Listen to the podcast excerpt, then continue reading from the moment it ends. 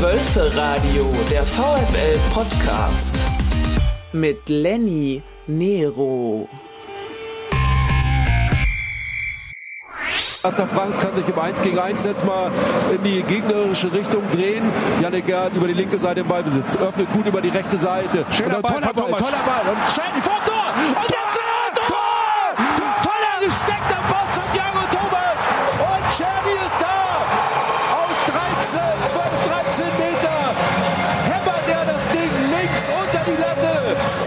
Und da ist Bordeaux gefault worden, zentrale Position auf der 16-Meter-Linie. Und deswegen gibt es von da jetzt den Freistoß. Und das müsste es doch, Holger. Das müsste doch jetzt mit dem Teufel zugehen, wenn das nicht reicht für die nächste Pokalrunde. Das Stadion steht und alle, die heute nicht hergekommen sind, weil Halloween ist oder langes Wochenende oder was auch immer, die werden sich ärgern. Weil so ein Spiel haben wir schon lange nicht mehr in der Volkswagen Arena gesehen, muss ich ganz ehrlich sagen. So spannend, so mit Teil auch wirklich hochklassigem Fußball. Und äh, jetzt der lange Ball von Perban. Der lange Ball kommt von Pavo auf die linke Seite. Lang nach oben. Pa äh, Jonas Wind verlängert den Ball wieder. Lovro Meyer, der da im Zweikampf ist und mit Klostermann. Und den Einwurf bekommen aber die Leipziger, die nochmal einwerfen können. Das Spiel 7 Minuten 30. 6 Minuten Nachspielzeit war angezeigt. Siebenmal anderthalb Minuten jetzt drüber aufgrund der Verletzung. Und der Schiedsrichter hat aber den Pfeife im Mund. Das ist es! Das ist es! Wir sind weiter! Leipzig mit 1 zu 0. Der Titelverteidiger ist raus. Ja, so hat's geklungen bei Wölfe Radio Arena Live am Dienstag an Halloween der 1 zu 0 Sieg, die Übertragung eines sachlichen äh, oder die sachliche Übertragung eines Fußballspiels, eines normalen DFB-Pokalspiels. Ja, Leute, die Stimme ist bei mir immer noch nicht wieder richtig da, könnt ihr vielleicht auch hören, aber ich hoffe, es ist trotzdem erträglich. Holger, Ballwanz und ich, wir haben richtig abgefeiert auf der Tribüne und das war natürlich auch eine richtig geile Geschichte, weil es auch so überraschend kam, muss man ganz klar sagen, auch nach dem ja, vorherigen Auftritt gegen Augsburg, das war ja echt insbesondere in der zweiten Halbzeit da Murks und dann legt die Mannschaft da insgesamt so ein Spiel hin gegen RB Leipzig. Und äh, ja, da müssen wir natürlich drüber reden. Und das mache ich mit einem besonderen VfL-Fan und Experten hier, der mal wieder zu Gast ist im Wölferadio. Dennis Lindner bei X oder Twitter, auch bekannt als Woptikal und immer auch mal wieder auch im, im Podcast im Einsatz als Experte für den VfL Wolfsburg. Wollen wir gleich mal richtig Druck aufbauen. Grüß dich, Dennis. Hallo, moin. ja, wir haben uns ja zufällig noch getroffen rund äh, um das Spiel. Hinterher nach dem Spiel im Fensaal, da warst du so einigermaßen in dich gekehrt oder warst du einfach nur voll? Wie, wie hast du es genossen, das Spiel? Wie, wie ging es dir danach? ich, ich hab, habe auch das Spiel genossen, ja, so kann man das zusammenfassen. um einfach mal Spuren zu verwischen. Nee, äh, das war, also es hat auch ein bisschen Energie gekostet, aber auf eine positive Art. Also man, man war doch echt im Eimer danach, weil man wirklich äh, ja mitgefiebert hat und das hat wirklich wirklich Spaß gemacht, muss man sagen. Ja, absolut. Also das, äh, der, der Spaßfaktor war da richtig hoch, möchte ich mal sagen. Aber ähm, das, das war so, hat auch echt eine Menge Körner gekostet, muss ich sagen. Also bei mir war das sowieso so, aber ich hau da ja eh immer rein, wenn ich da, wenn ich da kommentiere, da bist du hinterher auch mental ein bisschen platt, wenn du 90 Minuten durchreden musst, mehr oder weniger. So, wie war es bei dir? Du, du war das, wie hast du das Ganze verpackt, verarbeitet mit äh, einer Menge äh, Sponsorenbier, gehe ich mal von aus. Das ist korrekt, das ist korrekt. Man muss ja helfen, wo man kann. Ja, und, ja, äh, ja. So sind das wir. ist ganz wichtig. Und das hat äh, aber auch geholfen. Also das hat das Spiel sozusagen rund gemacht. Wir waren in einer relativ großen Gruppe da und ähm, hatten dann halt demzufolge auch echt viel Spaß dabei, äh, weil ja, wie du sagtest, man, man konnte nicht damit rechnen, dass das, dass das gewonnen wird nach den, nach den Vorspielen sozusagen und äh, ja, umso schöner war es. Was hast du denn gedacht, als du die Aufstellung gelesen hast, als sie reinkam vorm Spiel? ja, da, da habe ich anders gedacht. Sagen wir es mal so. Also man, man Wahrscheinlich wie viele, ja. ja, ich glaube alle. Also ich glaube tatsächlich, niemand hat die Aufstellung gesehen und gedacht, yes, damit hauen wir sie raus. Äh, Kovac hat ja auf acht Positionen umgestellt. Also wirklich jeder, der nicht bei drei auf dem Baum war oder für den es einen Ersatz gab, der wurde auch ersetzt. Und äh, das war schon äh, überraschend. Und deswegen war man auch nicht allzu optimistisch. Das wirkte so ein bisschen ja, ich, ich weiß gar nicht, verzweifelt ist das falsche Wort, aber also man hatte schon das Gefühl. Volles äh, Risiko würde ich es überschreiben wollen. So sah, ja, so sah es genau. für mich aus. Ja. Genau das, genau das, weil ähm, so wie es jetzt ist, hat er natürlich alles richtig gemacht, aber wenn das Spiel ein bisschen anders gelaufen wäre und Leipzig doch weitergekommen wäre, dann hätten alle gesagt, naja klar, wenn du so viel umstellst, du wolltest das Spiel ja gar nicht gewinnen. Und das ist, da hat er dann doch ein bisschen, ich glaube, ein bisschen mit dem Feuer gespielt, aber ja. Äh, Warum glaubst Spiel du, hat er das gemacht? Also letztendlich, du musst ja, also du hättest ja, wenn du ganz normal aufgestellt hast, vermeintlicher A11 gegen einen, gegen einen Top-Gegner in einem K.O.-Spiel, da hätte ja zumindest da keiner einen Vorwurf machen können, was das angeht. Warum gehst du als Trainer so ein Risiko, machst da nochmal eine Flanke auf im Sinne von, wenn es dir nicht funktioniert, dann bist du am, bist du schon am Arsch ein Stück weit. Ja, also er selbst hat es ja so ein bisschen mit Belastungssteuerung auch erklärt, aber ganz ehrlich, das glaube ich nicht, weil es war sonst auch immer möglich, dass wir unter der Woche, wenn mal Europapokal anlag und am Wochenende mit zwei Wechseln durchgekommen sind. Also ich glaube, die acht Wechsel, das war auch ein bisschen Signal an die Mannschaft, dass man sich, also würde ich so vermuten, äh, dass das so ein Signal an die Mannschaft war, dass wenn man schlecht spielt, dass man dann vielleicht auch mal auf der Bank landet und ein Zeichen für die, die sonst auf der Bank sind, dass gute Leistungen im Training sich auszahlen. Jetzt kann, weiß ich nicht genau, ob sich diese acht Leute alle im Training so aufgedrängt haben, weil da muss das eine Wahnsinns-Trainingswoche gewesen sein. Wie zwei Tage meinst du, wo zwei Tage regeneriert worden ist auch.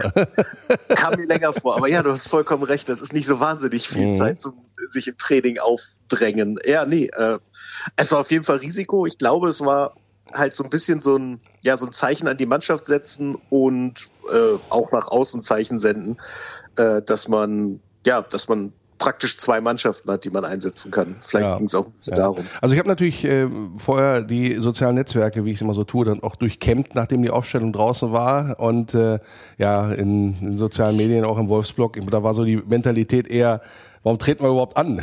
Lass uns gleich abschenken und wieder nach Hause fahren. So ungefähr. Zeigte wieder ganz gut eigentlich am Ende, warum wir keine Bundesliga-Trainer sind. Ja. Das stimmt. Und dass, dass Fußball halt nicht FIFA ist, dass man halt nicht nur nach Werten ja, aufstellen kann, Fälle. sondern dass da noch viel mehr hintersteckt. Ja, also da hat, äh, also da hat der ein oder andere wahrscheinlich anders aufgestellt. Aber gehen wir nochmal ein Stückchen anders an die Sache ran. Du hast es ja gesagt, da waren jetzt ja Spieler auf dem Platz, die sich in den vergangenen Wochen, jetzt Trainingsleistung können wir nichts zu sagen, aber so auch generell, auch wenn sie reingekommen sind oder so, oder äh, überhaupt auch mal vielleicht auch von Beginn an gespielt haben, nicht überzeugt hatten, möchte ich mal sagen. Ja. Also, wie, wie, also klar, du musst das immer ein bisschen verkaufen, logischerweise als Trainer, und du musst die Leute auch bei, bei Laune halten, aber in so einem Spiel, ich meine, das war jetzt nicht, weiß ich was, äh, Kick gegen, äh, gegen unterklassigen Gegner, sagen wir es mal so. Nee, nee, eben. Also ich meine, die haben ja nicht umsonst zweimal hintereinander den Pokal geholt. Und äh, das, das ist schon, ich, ich habe vorhin mal spaßeshalber nachgeguckt. Äh, wir haben 2015 das letzte Mal Pokal gegen, gegen Leipzig gewonnen. Da haben bei uns noch äh, Leute wie Kevin de Bruyne gespielt. Also das waren noch ein bisschen andere Zeiten. Ja, und, und ich sage immer, ne, wenn wir gegen Leipzig gewonnen haben im Pokal, so wie 2015, dann haben wir den Pokal gewonnen hinterher. Aber das ist nochmal eine andere Geschichte. Ja, ja nein. Das, das, äh, ja. ja. das ist auch eine, eine schöne Idee, finde ich. Ähm, Würde ich so akzeptieren. Ja, in der Bundesliga zumindest. Ich glaube, vorher, als sie noch Drittligist waren, aber auch mal gegen die gespielt oder so. Aber egal, wir bei den sechs Mal, äh, da kann einem dann schon mal einer durchrutschen, wo, ja, äh, wo, wo wir erfolgreich vielleicht auch gewesen sind. Aber am Ende des Tages steht da ein 1 zu 0 über RB Leipzig. Kommen wir logischerweise gleich auch nochmal ein bisschen drauf, ein bisschen genauer drauf auf die Spieler. Aber insgesamt, von dir mal eine Einschätzung, warum haben wir dieses Spiel eigentlich gewonnen?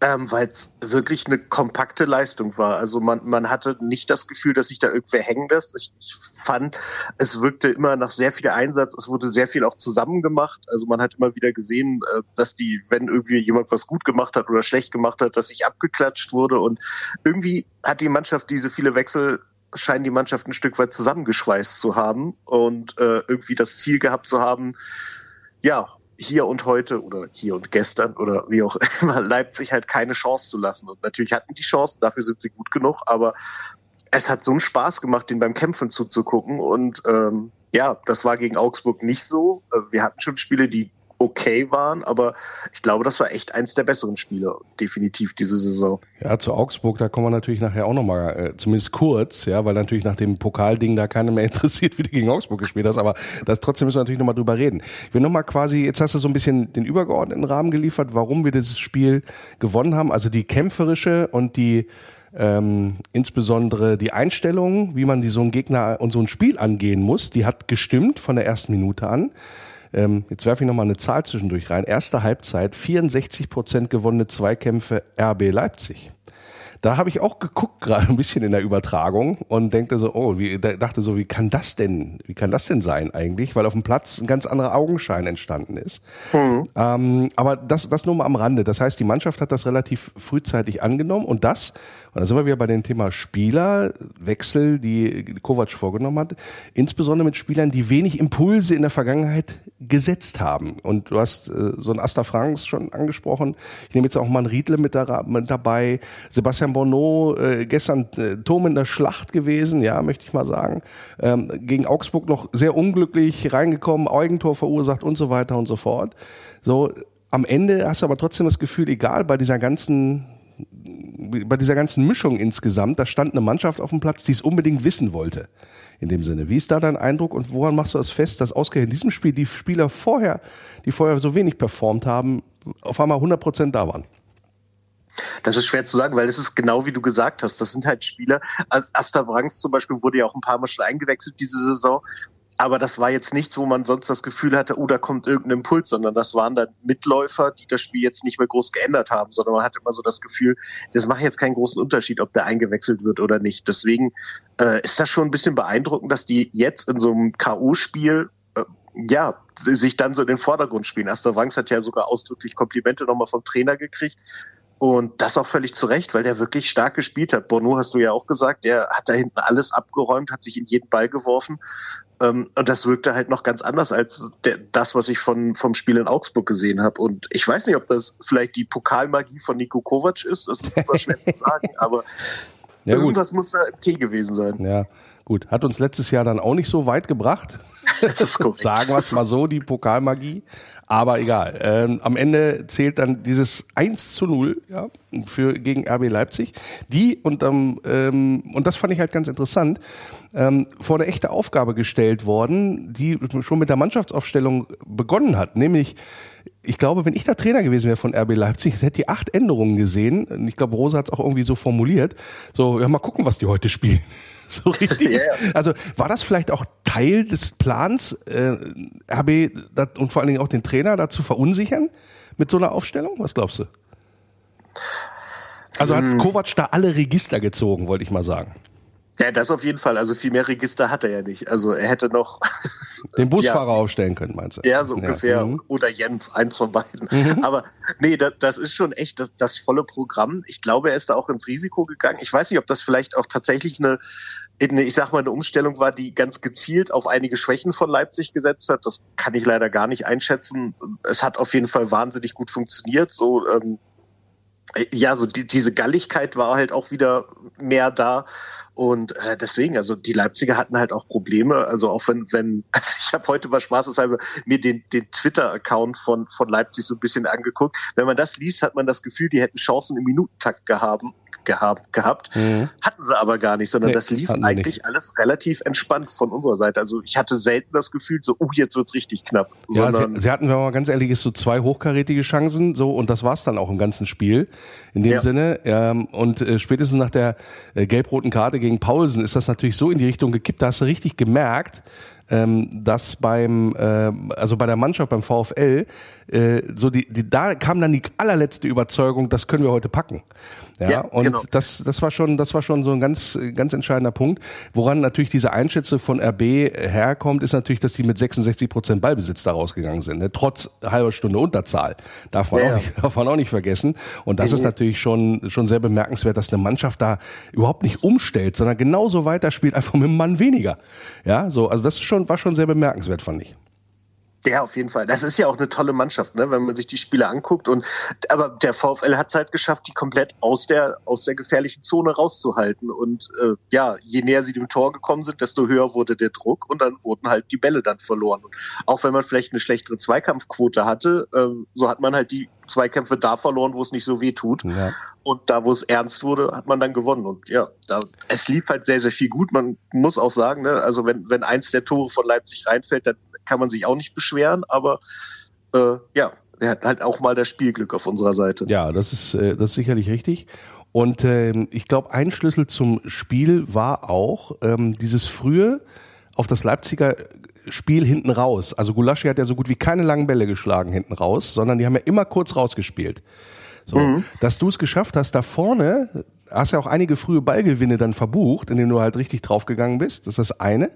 Und rechtzeitig dann als dann, wenn dann die Pressinglinie mal überspielt war, so viele Leute insbesondere ins Zentrum bekommen hast, hinter den Ball, dass sie insbesondere ihre individuelle Schnelligkeit, die so ein paar Mal aufgeblitzt ist, wenn die mal, hier so Simmons oder so, wenn die mal, äh, wenn der mal angetreten ist, ja, ähm, oder Opan, ähm, wie heißt der, Opande, hätte ich jetzt was gesagt. ja, genau. Der, äh, da hat man das dann gesehen, ne? Und Timo Werner, dass er schnell ist, wissen wir ja auch. Aber grundsätzlich, das so ein Punkt, da, das hat die Mannschaft sehr, sehr gut gemacht. Also die haben das Zentrum unwahrscheinlich verdichtet in dem Moment und haben ja im, im Grunde Leipzig gar keine andere Möglichkeit gegeben ähm, oder wenig Möglichkeiten gegeben, da überhaupt in Tornähe zu kommen oder in, in, in letztendlich Torgefahr auszustrahlen. Ganz ausschalten kannst du das natürlich nicht, aber das fand ich schon, also das war ein ganz klarer Matchplan, der da erkennbar war aus meiner Sicht.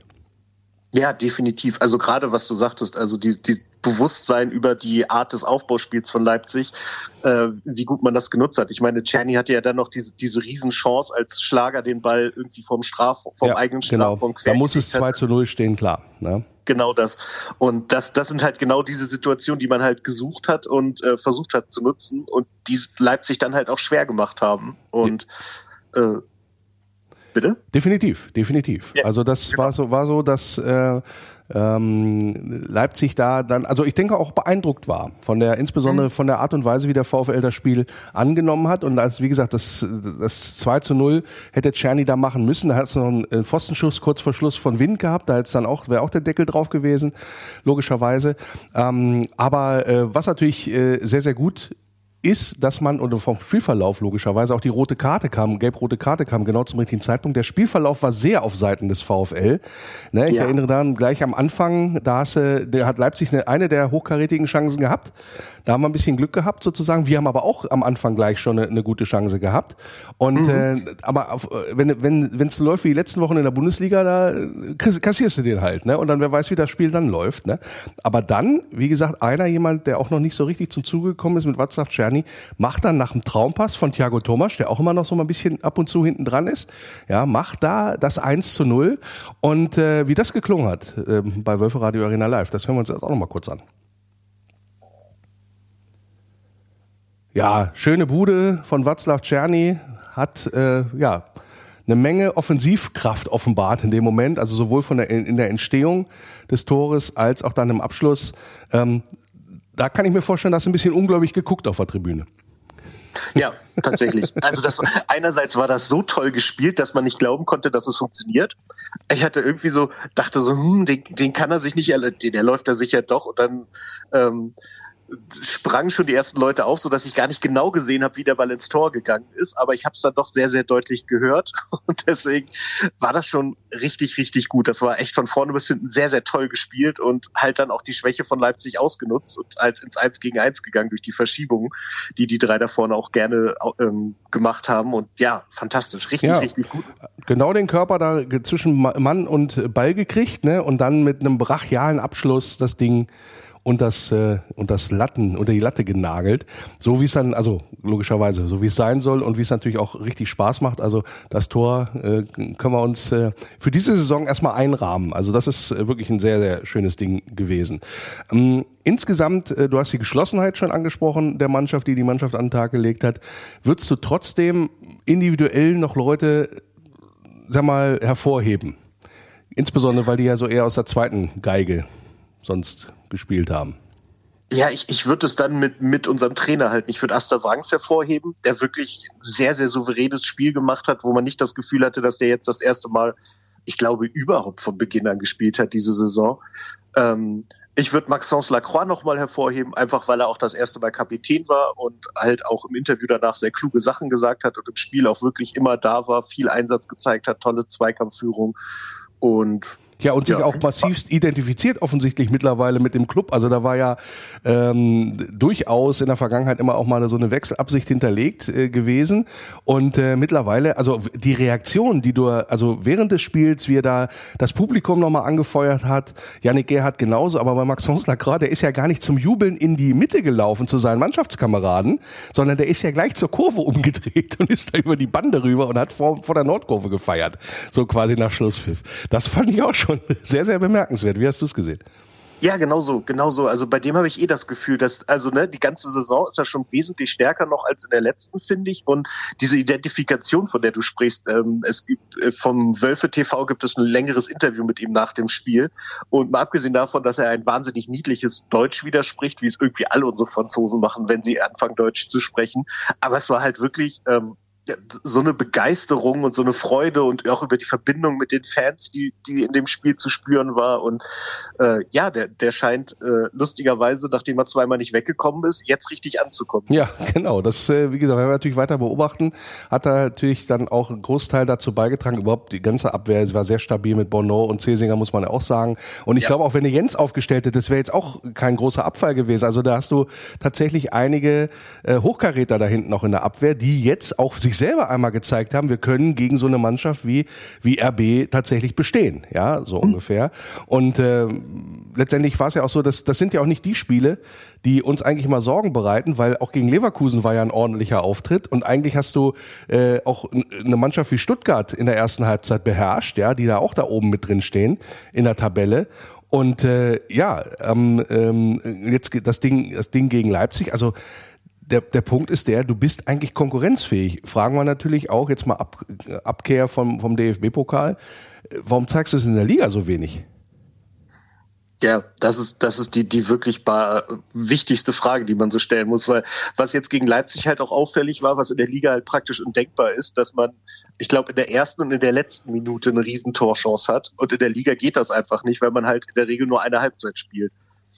Genau. Und, und, warum, warum machst du das fest? Haben wir ja schon öfter mal auch gehabt, das Thema grundsätzlich auch hier im Wölferadio, wo man uns gefragt, was, was passiert da in der Halbzeit oder überhaupt in der Halbzeitpause, dass da in Anführungsstrichen wie gegen, wie gegen Augsburg jetzt das Ding abgeschnitten ist? Das kann ich wirklich, also das, das ist mir auch ein absolutes Rätsel, weil sowas kann dir mal passieren und dann muss eigentlich so eine Mannschaft zusammenstehen und sagen, das ist, das ist so unangenehm, das ist uns so peinlich, das darf uns nie wieder passieren. Da müssen wir uns zusammenreißen, aber dann passiert es mehr oder weniger gleich wieder. Und ich, ich, ich verstehe es nicht, ich finde auch keine Logik hinter. Ähm, dass eine Mannschaft, die ja offensichtlich auch fit ist, also ne, das ist ja seit Kovac da ist nicht das Problem der Mannschaft, dass sie nicht fit wäre, aber trotzdem irgendwie kriegen sie es nur hin, 45 Minuten am Stück in der Liga gut zu spielen.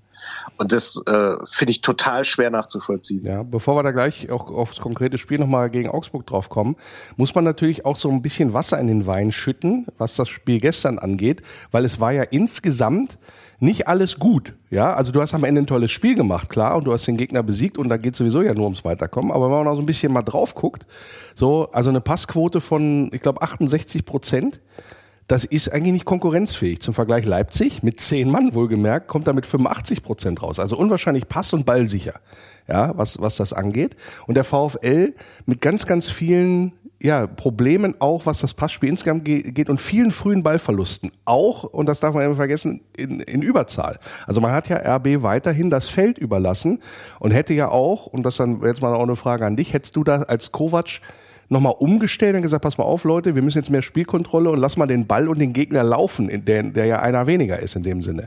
Im Grunde haben beide genauso weitergespielt, als hätte es diese gelb-rote Karte nicht gegeben. Nur, dass natürlich mit einem Mann weniger du ja auch vielleicht ein bisschen weniger Chancen hast, da dein Spiel dann auch so richtig durchzubringen am Ende, weil der Gegner halt, wie gesagt, einer mehr ist.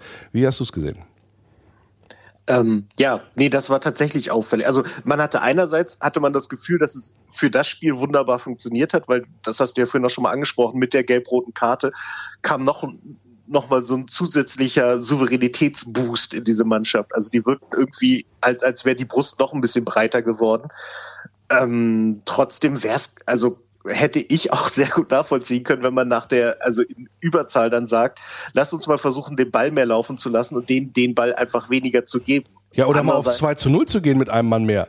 Also das, ja. um, um da früher den Deckel drauf zu machen. Weil am ja, Ende, genau. da rutscht, hast ja gesehen, dann irgendwie, äh, ich glaube, Simacan am langen Pfosten oder was. Ähm, mhm. Auf einmal ähm, ist, ist die Butze da drinne, ja, wenn du Pech hast. So, und dann, und dann gehst du in eine Verlängerung mit einem weniger, dann sieht äh, Franks vielleicht doch noch gelb-rot, der hat ja auch mal so ein bisschen auf der, äh, auf der Rasierklinge da geritten mit gewisser mit gewisser Zweikampfführung und so. Äh, das, das sind ja alles Sachen, die man, ähm, also wenn ich jetzt Trainer wäre, würde ich sagen, ja, ist ja schön, dass er gewonnen habt, aber die, über die Punkte müssen wir auch mal reden. Mhm. Ja, dringend, dringend. All, allgemein. Also das Passspiel ist die ganze Saison, finde ich, nicht so wahnsinnig doll. Äh, da wird sehr viel halt mit, mit Geschwindigkeit gearbeitet, aber man könnte das noch wesentlich direkter und präziser machen und das war halt auch in dem Spiel wieder so. Und ja, wie du sagst, wenn man, wenn man dann ab der 70. Minute oder wie lange auch immer einfach genauso weiterspielt, statt dann nochmal umzustellen oder so, dann das kann halt auch nach hinten losgehen. Und andererseits, in dem Fall ist es halt gut gegangen. Die Mannschaft hat bis dahin halt eine gute Leistung gezeigt. Also da kann ich dann auch wiederum nachvollziehen, warum man sagt, wir stellen jetzt nichts und wir machen so weiter, weil die müssen kommen. Mhm. Also das ist halt auch immer schwer und da, da den richtigen Mittelweg zu finden. Also das kann ich ein Stück weit nachvollziehen, verstehe aber auch vollkommen, was du meinst, weil mit ein bisschen ja, mehr, mehr kontrollierterer Offensive hätte man da sicherlich auch noch früher ein Tor machen können und ja, den Deckel drauf machen. Ja, definitiv. Damit machen wir erstmal so einen kleinen Strich drunter unter das DFB-Pokalspiel gegen RB Leipzig und müssen natürlich einmal noch auf die Leistung in der Liga, auch wenn wir das eben schon so ein bisschen gestreift haben, nochmal zurückkommen. Insbesondere den, ja, grottigen Auftritt, insbesondere in der zweiten Halbzeit gegen Augsburg, es, wobei es in der ersten Halbzeit auch schon nicht gut war. So, und äh, da gehe ich mal rein mit einer Frage, wo also die mir bisher auch noch keiner beantworten, kann, äh, antworten konnte. Gegen Leipzig hat man es teilweise gesehen, war ja auch sehr intensiv, war ja auch gallig, war halt auch so bisschen nicklig, also auch von beiden Seiten. Die haben sich ja beide getreten, das wie nichts Gutes, ja, für, obwohl ja. was eigentlich zwei Mannschaften sind, die eigentlich auch Fußball spielen wollten oder auch Fußball gespielt haben im, im Pokal. Äh, gegen Augsburg war das anders. Das war Karo einfach von Augsburg hinten raus, lange nah. Da hast du immer das Gefühl gehabt, da geht immer trotzdem was, weil die da den Ball hinterhergejagt sind. So und dann sind die mit acht Mann auf dem Ball führenden Spieler und mit acht Mann auf den Schiri, ja, so richtig eklig und hast du nicht gesehen. Und die Frage, die sich mir da stellt, ist, das ist ja eigentlich genau das, was Kovac oder auch Schäfer oder die Mannschaft selber immer erzählt. Ja, nach dem Motto, wir wollen unangenehm sein für den Gegner. Wir wollen eklig sein. Wir wollen auch mal eine rustikal die ganze Sache angehen. Und sehen tust du das nicht und Augsburg spielt genau so. Ja, wie kann, wie kann das sein, dass dem, ich sag mal jetzt dem Gerede so wenig Taten folgen in dem Zusammenhang, gerade was so diese Art des Spielstils angeht?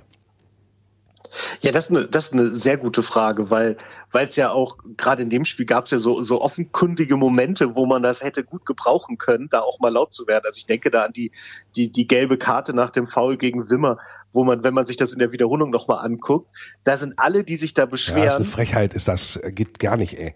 Aber gut, ja. erzähl mal. Hm?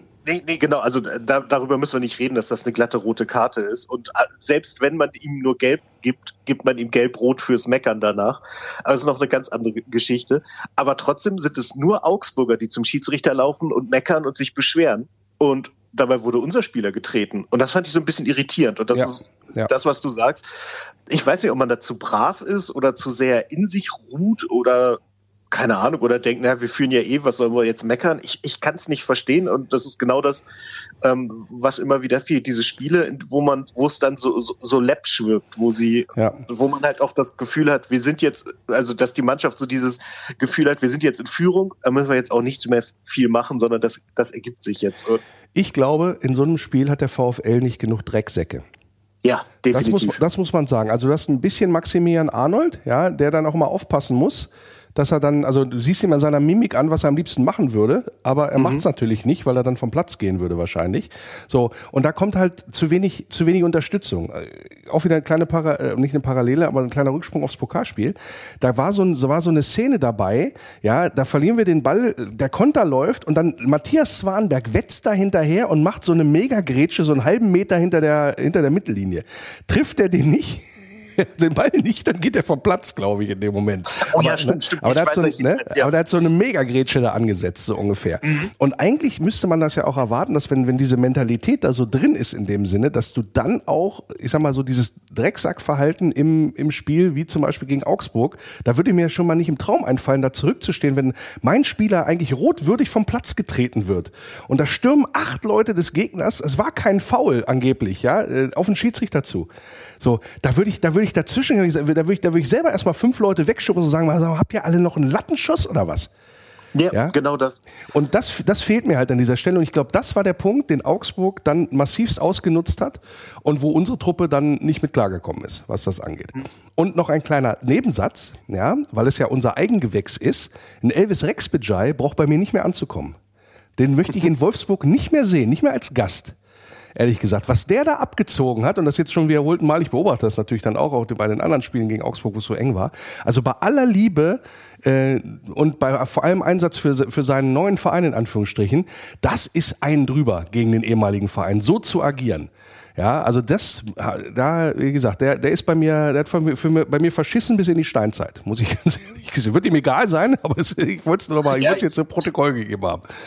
Nee, äh, das, das, das finde ich nämlich auch. Also das, man hat halt auch gesehen, so die, die ganze halt so, sowohl Zweikampfführung als auch Gemeckere. Die Lamentiererei, das Aufstacheln des Publikums und so weiter und so fort. Das ist so respektlos gegen Mhm. die Mannschaft, die dich überhaupt, oder gegen diesen Verein, der dich in die Bundesliga gebracht hat. Ja, also äh, der soll ja, der soll ja nicht hier, ähm, ne, also ich finde ja immer diese, diese Respektsjubler, wo dann nicht gejubelt wird, in Anführungsstrichen. Ja, äh, muss ja nicht, äh, muss ja nicht im Sinne von, äh, dass du dich ja nicht freuen darfst, wenn du ein Tor geschossen hast und so weiter. Das finde ich bei weitem nicht so schlimm. Aber wie du dich insgesamt in so einem Spiel verhältst gegen, gegen den Gegner und gegen, gegen deinen Ex-Verein, das geht nicht. Also da finde ich, das ist, äh, das ist unter aller Kanone, muss ich ganz ehrlich sagen. Ja, ich, ich habe auch die ganze Zeit überlegt, ob er irgendwie was beweisen will oder ob er halt. Nee, war das letzte Spiel auch schon so. Also seit der da spielt, tatsächlich war das, ist das genauso gewesen. Okay, gut. Dann ist das vielleicht Teil des Plans der, der Trainer, der Augsburger Das mag sein. Das mag sein. Ne? Aber, und das ist dann, dann nochmal der Punkt, ähm, auch vom Spielverlauf her, was mich halt auch gewundert hat, da gehst du einzeln in den Rückstand, so, aber dann drehst du es mit einem glücklichen Elfer und machst dann noch ein Tor. Ja, so gehst du 2-1 in Führung, gehst in die Pause. So. Das ist ja erstmal ein Indiz dafür, dass es stimmt. Also wenn du, wenn du ein Spiel erstmal umdrehst, dann ist erstmal nicht, bist du erstmal nicht scheiße, sagen wir es mal so. Und ist man dann rausgekommen und hat gesagt, okay, wir haben das Spiel gedreht. Es geht jetzt schon so weiter. Irgendwann machen wir das dritte. Jetzt lassen wir die kommen. Die können eh nix außer lange Naht. Und äh, ja, wir, wir gehen mal in den Verwaltungsmodus. Wie es zum Beispiel ja auch gegen Hoffenheim oder was weiß ich, was passiert ist. Ja, ähm, wie ist das zu erklären? Ich, das, das äh, ist eine Sache, also das kann unser VfL schon sehr, sehr lange, sehr, sehr schlecht Führung umgehen, finde ich. Also das ist irgendwie auch so eine Art Vereins-DNA, so dass man das Gefühl hat, wenn man jetzt in Führung geht und in die Pause, das ist nie gut. Also gegen, gegen Augsburg, das, äh, ich kann das nicht erklären, weil eigentlich ist das ja psychologisch die perfekte Voraussetzung. Du liegst zurück, du kommst zurück, du drehst das Spiel, egal wie und ob der Elfmeter berechtigt war oder so, scheißegal, du führst zur Halbzeit, da musst du doch in der Kabine sitzen, so Leute, und jetzt lassen wir uns das die Butter nicht vom Brot nehmen, wir hauen uns da jetzt rein, wir gehen aufs dritte Tor und zeigen denen, dass wir hier die Punkte äh, mitnehmen. Mhm. Und stattdessen wirkt's halt, als hättest du die Schuhe nicht zugebunden. Ja, also das ja, ja, ist ja, ir- irgendwo, ich weiß nicht, was es ist, keine Ahnung. Es, ich, es würde mich als, also sowohl als Trainer, als äh, Mannschaft und für die Fans sowieso, das, das muss doch alle fuchsig machen. Ja, ja, muss es auch. Und äh, entsprechend war wahrscheinlich zumindest intern eine Reaktion gefordert worden, äh, insbesondere vor dem Pokalspiel. Und auch wenn er es jetzt äh, nicht so gesagt hat, äh, Nico Kovac, dass das jetzt auch ein, ähm, also ein Zeichen an die Mannschaft war es mit Sicherheit, aber keine Reaktion ausdrücklich auf das Augsburg-Spiel, so ungefähr, was ich nicht ganz so unterschreiben würde, gefühlt. Nee, das muss er genauso sagen. Ja, natürlich muss er das genauso sagen. Aber gut, äh, ist, ist, eine andere, ist eine andere Geschichte. Was das angeht, am Ende ähm, äh, derjenige, der gewinnt, hat recht. Und jetzt haben wir das Ding, dass wir eine Situation haben, wo vielleicht war das auch das Ziel, du massivst, mass, den massivsten Konkurrenzkampf hast in der Truppe. So, alleine mit dem Zeichen, also du hast den Kapitän draußen, den Top-Torschützen und den Königstransfer, Schrägstrich, den teuersten Transfer, den du in dieser Saison getätigt hast. In einem nicht ganz unwichtigen K.O.-Spiel gegen den Titelverteidiger, der mit voller Kapelle da aufläuft. So. Was macht das mit der Mannschaft jetzt? Das Augsburg-Ding, wo ja diese, Mann, wo diese Spieler, die ich gerade aufgezählt habe, ähm, plus noch ein paar andere logischerweise, auf dem Platz gestanden haben, das Pokal zwar reingekommen sind, aber sozusagen das Ding noch mit über die Zeit gebracht haben, wenn du so willst, und mit, sich damit reingehauen haben. Und äh, mit denjenigen, die für die Kollegen im Pokal ran durften. Also da geht doch jetzt keiner hin vor Bremen am Sonntag und sagt, ach Trainer, wir machen, drehen wir jetzt mal wieder die Uhr zurück. So, sorgt das nicht für Unruhe in so einer Mannschaft oder ist es genau der Konkurrenzkampf, den wir brauchen? Oh, ich, ich glaube, das ist, das ist super also das ist super kompliziert, das vorherzusagen, weil das hängt wahnsinnig auch davon ab, wie der, der Umgang innerhalb der Mannschaft ist von den Spielern untereinander, glaube ich. Ob man das jetzt als Motivation sieht oder ob man jetzt, also ne, es gibt ja den positiven Konkurrenzkampf, wo du sagst so, ey, der ist richtig gut, ich muss besser sein, oder es gibt den, der ist gar nicht so gut Trainer. Äh, ich, ich kann das mindestens genauso gut, wo es halt darum geht, den anderen schlechter zu machen. Und das, das wird halt jetzt viel über, ich sag mal, die, die mentale Qualität der Mannschaft aussagen. Ob die jetzt daran wachsen, dass Leute wie Arnold, Mehle, Meier, Wind, dass die. Ja, Mehle, siehst du, haben wir auch noch vergessen. Ja, ja, genau. Mhm. Ja, dass die halt alle mal draußen sagen und ob die daraus daraus lesen, so verdammt, ich kann mich hier nicht hängen lassen, weil wenn dafür Leute kommen, dann, dann zeigen die, dass die das auch können und besser mhm. als ich im letzten Spiel. Oder ob sie halt sagen, ich bin hier der Star, jetzt habt ihr, habt ihr mich genug geschont, jetzt muss, kann ich es mal zeigen. Und das, das wird wahnsinnig spannend zu sehen, dass, also wie das gegen Bremen jetzt ja, aussehen wird, wie die sich da zeigen. Das, ich glaube, das wird für den, ich sag mal, für die Aussicht auf den Rest der Saison ein ganz, ganz wichtiges Spiel. Ja, auf alle Fälle. Zumal ich auch äh, gesagt habe während der ähm, Übertragung, der Spielübertragung, ähm, das kann so eine leichte Initialzündung sein im Sinne von, wir hatten ja letzte Saison auch das Problem neuer Trainer, schwer reingekommen, ne? die ersten Spiele waren für einen Eimer. So, und dann hatten wir ein Pokalspiel gegen Braunschweig, wenn du dich erinnerst. Mhm. Und haben darüber so eine Initialzündung hinbekommen und danach gute, eine gute Serie hingelegt, in dem Sinne. Das Ding gegen RB könnte jetzt genauso eine Initialzündung ge äh, gewesen sein, die du nach drei Niederlagen in Folge in der Bundesliga brauchst. Was, mhm. meinst, was meinst du? Ja, genau das. Also ich, ich hoffe, dass das die Mannschaft so ein bisschen angezündet hat. Ähm, dass man jetzt, klar bringt man sich ein paar Spannungen rein, wenn man Leute reinbringt, also ne, wenn man durchwürfelt. Andererseits sind dann alle motivierter, hoffe ich, im Training, es nochmal zu zeigen. Die, die raus sind, wollen dem Trainer zeigen, dass, dass das unfair war. Die, die reingekommen sind, wollen zeigen, dass sie völlig zurecht aufgestellt wurden. Und wenn das der Geist der Mannschaft dann gleichzeitig noch mitträgt oder den Geist der Mannschaft mitträgt, dann kann das eine richtige Initialzündung sein und die Leute voranbringen. Ja, und, und machen wir uns mal nichts vor. Ja, und machen wir uns mal nichts vor. Ähm, gegen Bremen am Sonntag muss gewonnen werden. Ja. Also du kannst nicht, weil dann, wenn du das, wenn du das verlierst, ja, dann rutschst du nämlich unten rein. Mhm. Ja, dann, also machen wir uns da mal wirklich nichts vor. Vier Niederlagen da in Folge ja, ähm, lassen dann diesen halbwegs guten Saisonstart, ja, äh, nach zehn Spielen, wenn du damit, was sind's dann, von äh, 30 möglichen Punkten, ja, wenn du da mit zwölf stehst, so, das ist, ne, kannst du, das ist ein Drittel der Saison rum, da kommst du auf 36 Punkte bis im Abstiegskampf. Wenn, ja, das genau das. Die, wenn das so die Tendenz ist, ja, so ungefähr. Und äh, das kann nicht sein. Und deswegen sage ich auch, äh, bei aller Euphorie, die wir jetzt vielleicht äh, ein bisschen verspüren, weil wir da RB Leipzig rausgetan haben, kann es nicht sein, dass wir gegen Bremen reingehen. Auch wir haben Leipzig geschlagen, wir gewinnen, das gewinnen wir ja sowieso. Also das wird ein ganz, ganz entscheidender Punkt sein. Und äh, da bin ich auch mal, das muss und dieses Zeichen in Anführungsstrichen muss da kommen auch. Wir haben auch in der Bundesliga verstanden und können uns nicht nur so für solche Highlight-Spiele motivieren, sondern wir sind gewillt abzuliefern und das Ding auch mal klar für uns zu entscheiden, ähm, auch in der Bundesliga-Partie. Ja, genau das, genau das. Das wird wahnsinnig wichtig, dass wir da jetzt anknüpfen und einfach genauso konsequent weiterspielen und dann vielleicht noch lernen, wie man Pässe spielt. Ja, das wäre, das wäre von Vorteil. Wir werden es dann sehen am kommenden Sonntag, wie dann der VfL antreten wird. Ein Wort müssen wir noch verlieren. Ähm, ein, kein schönes, ja, hat weniger was mit Fußball zu tun als äh, über die Zuschauerzahl. Ja, also 16.000 Zuschauer in einem, bei einem Pokalspiel, wo der Titelverteidiger kommt, Halloween hin, Feiertag her, nächsten Tag wieder Schule dort. Das geht nicht. Das ist zu wenig. Das ist beschämend, sage ich, sag ich ganz ehrlich. Wie geht's dir damit? Ja, genau so. Ich bin ins Stadion reingekommen und dachte so, Achtung, liebe Güte, das ist ja schrecklich, weil, also, wenn man in der Fankurve steht, guckt man halt von da aus. In die Leere. Leere. ja, genau. Du siehst die Fans von Leipzig und die Leere und beides will ich eigentlich nicht sehen. Korrekt. Und das, ja.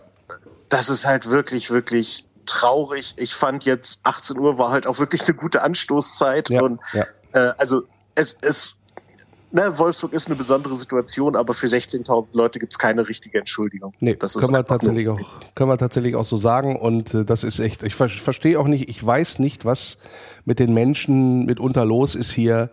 Ähm, ja, du hast vorher nicht unbedingt überzeugt in den Bundesligaspielen davor, aber das ist ein K.O.-Spiel, da kommt eine hochkarätige Mannschaft, ja, ähm, und da geht's um alles und das geht so, ja, geht, geht vielen offensichtlich so am Podex vorbei, dass ich mich frage, wie kann das sein? Ich habe aber auch leider ähm, immer noch keine, keine Lösung dafür. Aber das ist, ja, das ist eines Bundesliga-Standortes, eines so langen, wie wir es jetzt haben, ist es einfach nicht würdig, sage ich ganz ehrlich. Und ähm, ja, hoffe, da, hoffe natürlich auf Besserung, weil alle die, die gestern nicht da waren oder die gegen Leipzig nicht da waren, Sollten wir da wieder nach Berlin fahren, ne, träumen ist ja erlaubt, das sind dann genau die, die als erstes auf der Matte stehen und eine Karte haben wollen. Ja, selbstverständlich. Ja, so. Und das, das finde ich scheiße. Das kotzt mich an, ehrlich gesagt, in der Mentalität.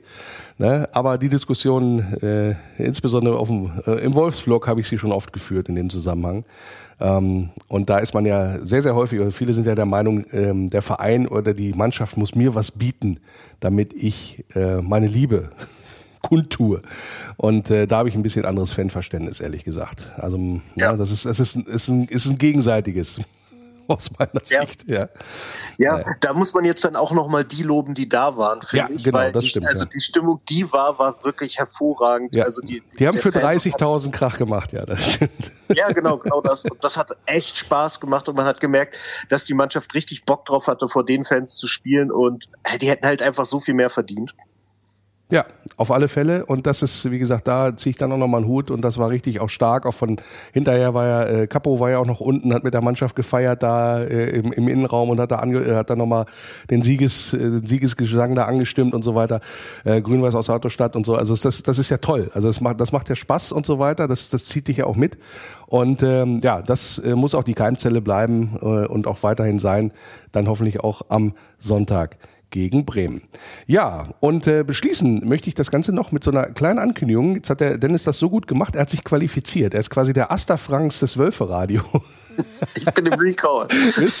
So, denn äh, wir werden äh, wir werden den Dennis ein bisschen hier mit ins Team äh, integrieren, dass er auch mal äh, ein Wölferadio mit auch dann äh, moderieren wird. Äh, wir suchen noch nach einem geeigneten Startpunkt, aber das kann man hier so an dieser Stelle nochmal so betonen, dass man da mal versucht, da ein bisschen auch das Team zu erweitern. Und äh, ja, willkommen, sage ich auf der einen Seite, auf der anderen Seite äh, freust du dich. Ja, sehr, sehr. Ich freue mich wirklich sehr, weil äh, ich, ich schnacke gern über Fußball. Ich mag den VfL wahnsinnig gern. Das ist mein Verein und äh, viel besser geht's ja nicht, als das zu kombinieren und äh, ja, hier mit, mit Leuten über Fußball zu sprechen. Und ich meine, viel, viel besser als mit einem Pokalsieg gegen Leipzig einzusteigen geht's denn. Genau. Und dann, wie gesagt, haben wir ja schon mit, äh, mit Christian Ohrens, habe ich ja auch schon einen verlässlichen Partner noch mit an der Seite. Wir werden das dann hier so äh, dann einigermaßen rocken in naher Zukunft. Und äh, ja, freue ich mich darauf, dass das so in die Richtung geht. Ähm, ja, erstmal äh, vielen Dank, dass du heute da gewesen bist als Gast. Und äh, ja, dann demnächst dann noch, vielleicht noch mal häufiger. vielen Dank. Der Eintracht Braunschweig-Witz der Woche. Ein Eintracht Braunschweig-Fan kommt zum Arzt und sagt, Herr Doktor, können Sie mir helfen? Sagt der Arzt, hm, ich verschreibe Ihnen erstmal ein paar Moorbäder. Und die helfen dann? Nein, sagt der Arzt, aber Sie gewöhnen sich schon mal an die feuchte Erde.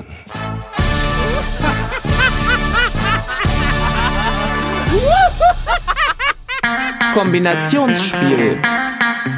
Im Kombinationsspiel treffen am kommenden Sonntag um 15.30 Uhr der derzeitige Tabellenneunte auf den Tabellenzwölften. Um das aber mal nicht ganz so kryptisch zu machen, also unsere Wölfe empfangen den SV Werder Bremen und ich empfange jetzt quasi auch und zwar Mirko Schulze. Er ist Blindenreporter bei Werder Bremen und mir jetzt per Telefon zugeschaltet. Schön, dass du dabei bist. Christian, ja, schön, dass du angefragt hast. Bei uns ist es ja so, wir schauen gemeinsam mit der gegnerischen Mannschaft, was uns denn am kommenden Spieltag erwarten könnte. Und dazu blicken wir natürlich erstmal ein wenig so in die Vergangenheit. Wir haben ja schon einige Spieltage hinter uns, ihr ja auch. Und die Bilanz bei Werder Bremen ist ja, wenn man mal so die letzten drei Spiele betrachtet, naja, etwas durchwachsen, nenne ich es mal. Es gab ein 2 zu 0 Sieg beim letzten Spiel, den ihr einfahren konnte, davor ein ganz knappes 0 zu 1 gegen Dortmund und davor ähm, habt ihr auch wieder leider 2 zu 3 gegen Hoffenheim verloren. Ähm, was zwar mit etwas mehr Toren gesegnet war, aber auch wieder eine sehr knappe Kiste. Was ist denn im Moment so bei euch los? Wie würdest du die aktuelle Situation bei Werder Bremen beschreiben? Also die aktuelle Situation ist natürlich immer wieder von Verletzungen geprägt. Also ähm, eine Einspielung der Abwehr, obwohl man da auch nachgerüstet hat, ähm, hat, glaube ich, aktuell so noch gar nicht stattgefunden.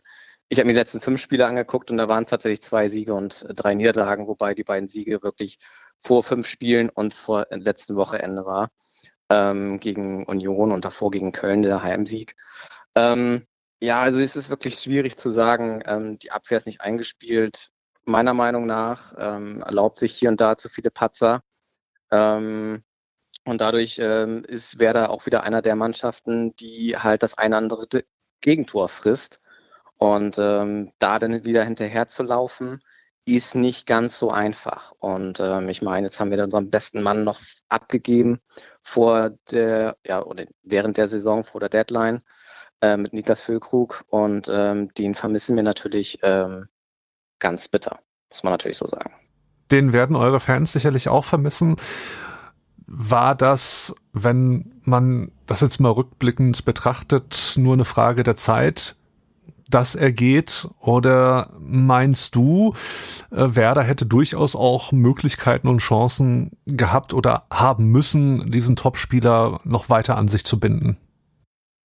Ja, da habe ich auch äh, familienintern häufig Disku äh, Diskussionen führen dürfen. Ähm, ich als eingefleischter Werder-Fan habe immer die Hoffnung gehabt, Werder kann ihn halten. Ich habe immer gedacht, so ja, Werder kann ihn halten, wenn sie wirklich, wirklich wollen. Ähm, so hatte ich das aus dem Werder-Umkreise immer in meinem Gefühl. Dass sie ihn letztendlich verkaufen mussten und Werder nicht auf Rosen gebettet ist, auch seit Jahren nicht, auch gerade nicht nach dem Abstieg, ist auch selbstverständlich. Das, und äh, mit der Mittelstandsanleihen und alles weitere, was Werder da äh, quasi finanziell aufgebür äh, aufgeschultert hat, sage ich einfach mal, ist natürlich ähm, so ein Verkauf dann aber auch irgendwo notwendig gewesen. Dementsprechend ähm, auf der einen Seite blutet das Werder-Herz, auf der anderen Seite ist es aber auch, wenn man da mit logischem Verstand hingeht, vollkommen verständlich. Nun hattest du ja so ein bisschen angedeutet, es gibt gerade so ein paar kleinere Baustellen und Stellschrauben, an denen dringendst mal gedreht werden müsste, um eine gewisse Konstanz wieder reinzubekommen und am Ende auch Erfolge. Führst du das allein auf die, ich sag mal, Verletzungsprobleme zurück oder gäbe es da aus deiner Sicht als langjähriger Fan auch äh, weitere Punkte, wo du sagst, hey, da müsste man eigentlich dringend mal was machen, sei es jetzt im Bereich Trainer, sei es jetzt irgendwie im Bereich Mannschaftszusammenhalt. Du hast ja auch in deinen Aktivitäten als Blindenreporter ja auch immer so einen gewissen Blick, sag ich mal, drauf, dadurch, dass du Spiele ja beschreibst, wie die Mannschaft so auftritt auf dem Spielfeld. Was würdest du sagen? Also mein aktuelles Gefühl, ähm, fangen wir hinten in der Abwehr an ist halt so, ich halte von ähm, Niklas Stark und Amos Pieper sehr, sehr viel. Ähm, und auch von der Marco Friedl in Topform. So, jetzt haben die drei zum Beispiel, ähm, wenn ich mich gerade besinne, in der Saison selten zusammengespielt und ähm, immer ist der ein oder andere ausgefallen und dann wurde halt durchgewechselt. Mal hat Jung noch in der Innenverteidigung ausgeholfen, wobei er eher hinten links spielt oder dann der Schienenspieler ist. genauso mit Weiser auf der rechten Seite. Ähm, und so die, die hinteren drei, die sind halt, haben nicht die Stabilität, ähm, die man sich als Werder-Fan gerne wünscht. So, das nur mal als Einstieg. Im, im Mittelfeld ähm, ist es häufig schwierig, da ist für mich eigentlich Schmied und äh, Stay absolut gesetzt. Die spielen wirklich sehr, sehr gut zusammen. Ein Stay tut ähm, dem Werder Bremen-Spiel ähm, auch mit seiner Aggressivität und ähm, ja auch mit seinem gewissen Torhunger ähm, sehr, sehr gut. Ähm, er hat ja auch schon zwei Saisontore geschossen oder geköpft. Ähm, und ein Schmied ist ein absoluter Wirbelwind und ähm, hat Potenzial, glaube ich, ähm, wäre das, sag mal, mit wichtigster Spieler zu werden, sage ich jetzt mal, neben Marvin Duksch, der natürlich jetzt im Angriff die Hauptverantwortlichkeit trägt. Ähm, neben Raphael Boré, David Kopnatski ist so ein bisschen schwierig. Die äh, drei haben sich, glaube ich, noch nicht so gut gefunden. Ich meine, Füllkrug und Duxch waren letzte Saison das beste Stürmerduo der gesamten Bundesliga. Äh, das werden wir diese Saison sicherlich nicht, ähm, ja, nicht halten können. Und ähm, ein Name, den wir natürlich auch nicht ähm, unerwähnt lassen sollten, wäre halt Navi Keita, der leider irgendwie ja, wir hatten alle gehofft, dass er von Anfang an der Saison ähm, an seine besten Zeiten anknüpfen kann und hatten uns sicherlich als äh, Werder-Fans und auch als, ähm, ja, sei es mal Blindenreporter, mehr von ihm erhofft. Ähm, er könnte gegen die Wölfe, soweit ich das richtig ähm, gelesen habe, wieder spielen. Von Anfang an wird es wahrscheinlich nicht reichen. Ähm, er hatte ja die letzten vergangenen Wochen eine leichte Muskelverletzung. Und ähm, ja, da hoffen wir natürlich, dass von ihm erst so ein bisschen der Hoffnungsträger, weil er natürlich auch eine Mannschaft mit seiner Erfahrung ähm, und Leistung auch ziehen und tragen kann. Da hoffen wir ganz, glaube ich, in der Zukunft noch ein bisschen mehr. Du hast es ja gerade schon so ein bisschen angesprochen, den Blick nach vorne auch auf das nächste Spiel gegen den VfL. Grün-Weiß trifft auf Grün-Weiß. Du hast sicherlich auch bestimmt in der Vergangenheit schon das eine oder andere Spiel beim VfL gesehen und mitverfolgt. Was denkst du, was wird uns am Sonntag dann erwarten auf dem Spielfeld? Ja, wenn man so auf die Tabelle guckt, du hast es angesprochen, Tabellenplatz 9 gegen Tabellenplatz 12. Ähm, mal angenommen, äh, wir sollten bei euch gewinnen und äh, mehr als drei oder drei Tore schießen, dann sind wir punktgleich und torgleich. Ähm, was ich aktuell nicht vermute, da, ähm, wie gesagt, wir noch nicht so unsere Leistung, unserer durchgängigen ähm, Streme gefunden haben, so dass wir, ähm, glaube ich, am kommenden Woche, Wochenende ähm, nicht vom Sieger vom Platz gehen würden, vor allem, weil ihr ja auch einen äh, sehr starken ähm, Jonas Wind aktuell habt, der ähm, ja, den einen oder anderen Gegner auch gerne mal stehen lässt und ähm, alt aussehen lässt. Daher weiß ich nicht. Ich habe auch so ein bisschen in die Zukunft geguckt. Da sind die nächsten fünf Spiele echt ähm, fahrig, weil wir danach auch gegen Frei, äh, Frankfurt, Leverkusen, Stuttgart und Augsburg spielen. So, und ähm, Leverkusen und Stuttgart spielen ja aktuell mit den schönsten Fußball. Ähm, und da müsste man eigentlich schon gegen die anderen drei, äh, also gegen euch, Frankfurt oder Augsburg, Minimum eigentlich ein, würde ich sogar zwei Siege einfahren. So, deswegen sagt das Bremer Herz, ich würde mir einen Sieg wünschen. Ähm, realistisch gesehen glaube ich aber nicht, dass wir es am Wochenende bei euch ähm, packen können. Lass mich aber gerne vom Positiven überraschen. No. Ähm, hoffentlich nicht. Aber na gut, wir, wir sind auf jeden Fall gespannt. Das ist ja das Schöne beim Sport. Es weiß keiner, wie es am Ende ausgehen wird. Du hast ihn gerade schon angesprochen, Jonas Wind. Das ist natürlich im Moment unser Goalgetter. Und ein Spieler, der eine herausragende Leistung auf dem Spielfeld zeigt. Gibt es sonst, auch wenn du natürlich mit Grün-Weiß bei einer anderen Mannschaft zu Hause bist, sonst noch Spieler, die dich vom VfL, sag ich mal, überzeugen, die du äh, so ein bisschen im Blick hattest, die letzten Spiele? Ich finde ein Maxi Arnold eigentlich ähm, ja, wie sagt man so schön im amerikanischen Sport, so der most underrated player. Also Maxi Arnold, äh, den Stellenwert, den er bei im, im VfL im Verein hat, ist, glaube ich, ähm, enorm. Und ähm, dafür bewundere ich ihn. Ich hätte ihn tatsächlich auch äh, in seiner Hochzeit gerne öfters bei der Nationalelf gesehen. Ähm, an, ansonsten bin ich tatsächlich gar nicht so, ähm, äh, gar nicht so fit bei euch. Ich meine, einen Köhn Castells hatten wir ja auch mal in unseren Reihen, zumindest für eine Saison, ähm, der auch seit Jahren seine Leistung, sei es mal, durchgängig bringt. Ähm, aber tatsächlich bin ich da gar nicht so im Bilde, wer alles in, äh, im Kader, sei es mal, auch fürs Wochenende steht. Ich meine, ihr habt natürlich andere ähm, Mittel und egal, ob es ein, ein Patrick Wimmer ist oder ähm, Swanberg, ich meine, da ihr habt Qualität en masse und ähm, ja, das ist schwer, da noch welche rauszupicken. Ja, schön sowas zu hören von einem externen, nenne ich es jetzt mal, Betrachter und Beobachter. Ich bin wirklich sehr gespannt, was uns am Sonntag erwarten wird. Ich nehme mal an, du wirst nicht in Wolfsburg vor Ort sein, sondern das Ganze irgendwo von zu Hause auf dem Fernsehschirm verfolgen? Vielleicht werde ich sogar in die Reportage reinhören, ähm, wenn die zu online zur Verfügung steht, aber ich äh, denke, dass ich am Wochenende das meistens erst äh, im Nachgang sehen werde. So, ich werde vielleicht nicht ein Ticker sein, aber ich werde es nicht live verfolgen. Falls bei euch keiner live on air sein wird, wir sind es auf jeden Fall. Wölfe Radio Arena Live geht am Sonntag dann wieder um 15.15 Uhr an den Start. Im Kombinationsspiel gegen den SV Werder Bremen begrüßte ich heute Mirko Schulze von Werder Bremen. Er ist einer der blinden Reporter dort. Faninfos.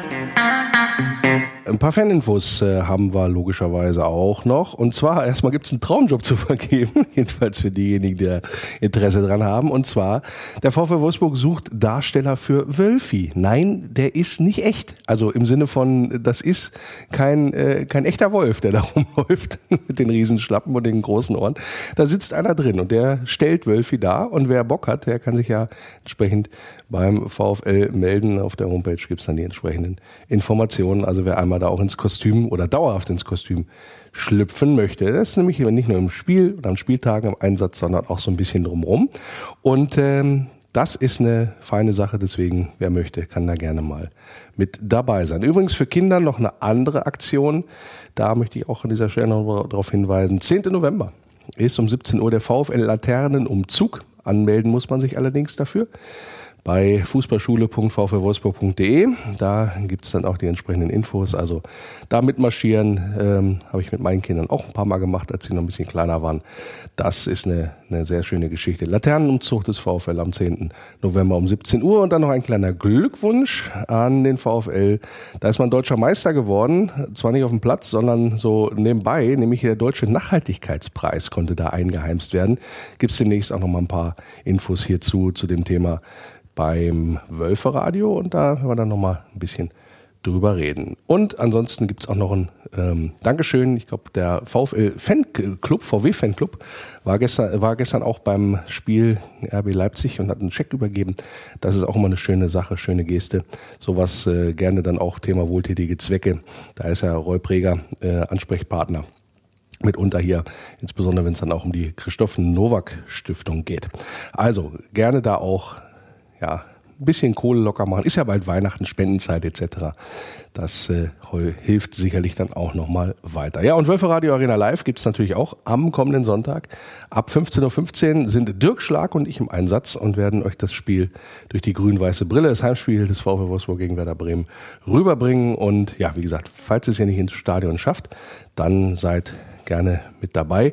Allerdings, wenn ihr im Stadion auch mit dabei seid, könnt ihr uns auch hören. Das ist auch kein Problem. Über die App Radio insbesondere auch für die Menschen mit Sehbehinderungen im Stadion, dass man halt überall von allen Plätzen, wo man da äh, mit WLAN versorgt wird, kann man dann auch ähm, nicht nur an den üblichen ähm, Sehbehindertenplätzen, wie es ja in der Vergangenheit immer der Fall gewesen ist, sitzen und das Spiel verfolgen über sein eigenes Smartphone, über die App Radio und äh, uns zuhören, wie wir das Spiel entsprechend kommentieren. Also das auch nochmal so als kleiner Tipp an dieser Stelle. Ja, und das soll soweit gewesen sein in dieser englischen Woche. Hoffentlich geht es so weiter, wie es gegen Leipzig aufgehört hat, dann am Sonntag gegen Bremen.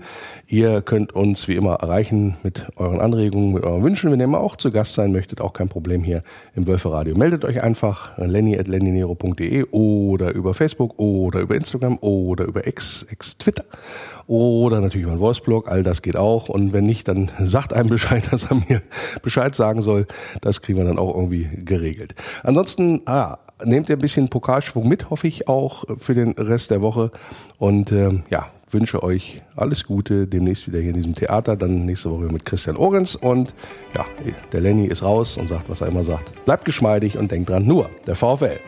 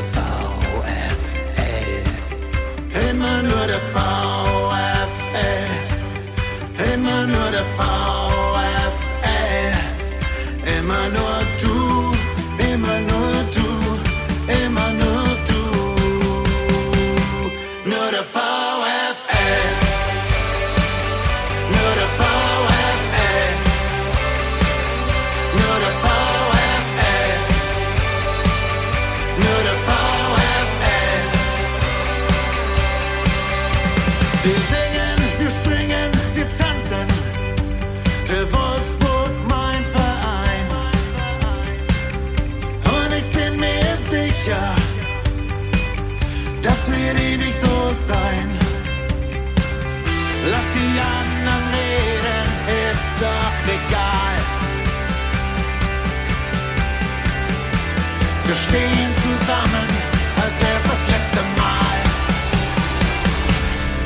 Immer nur der Fall.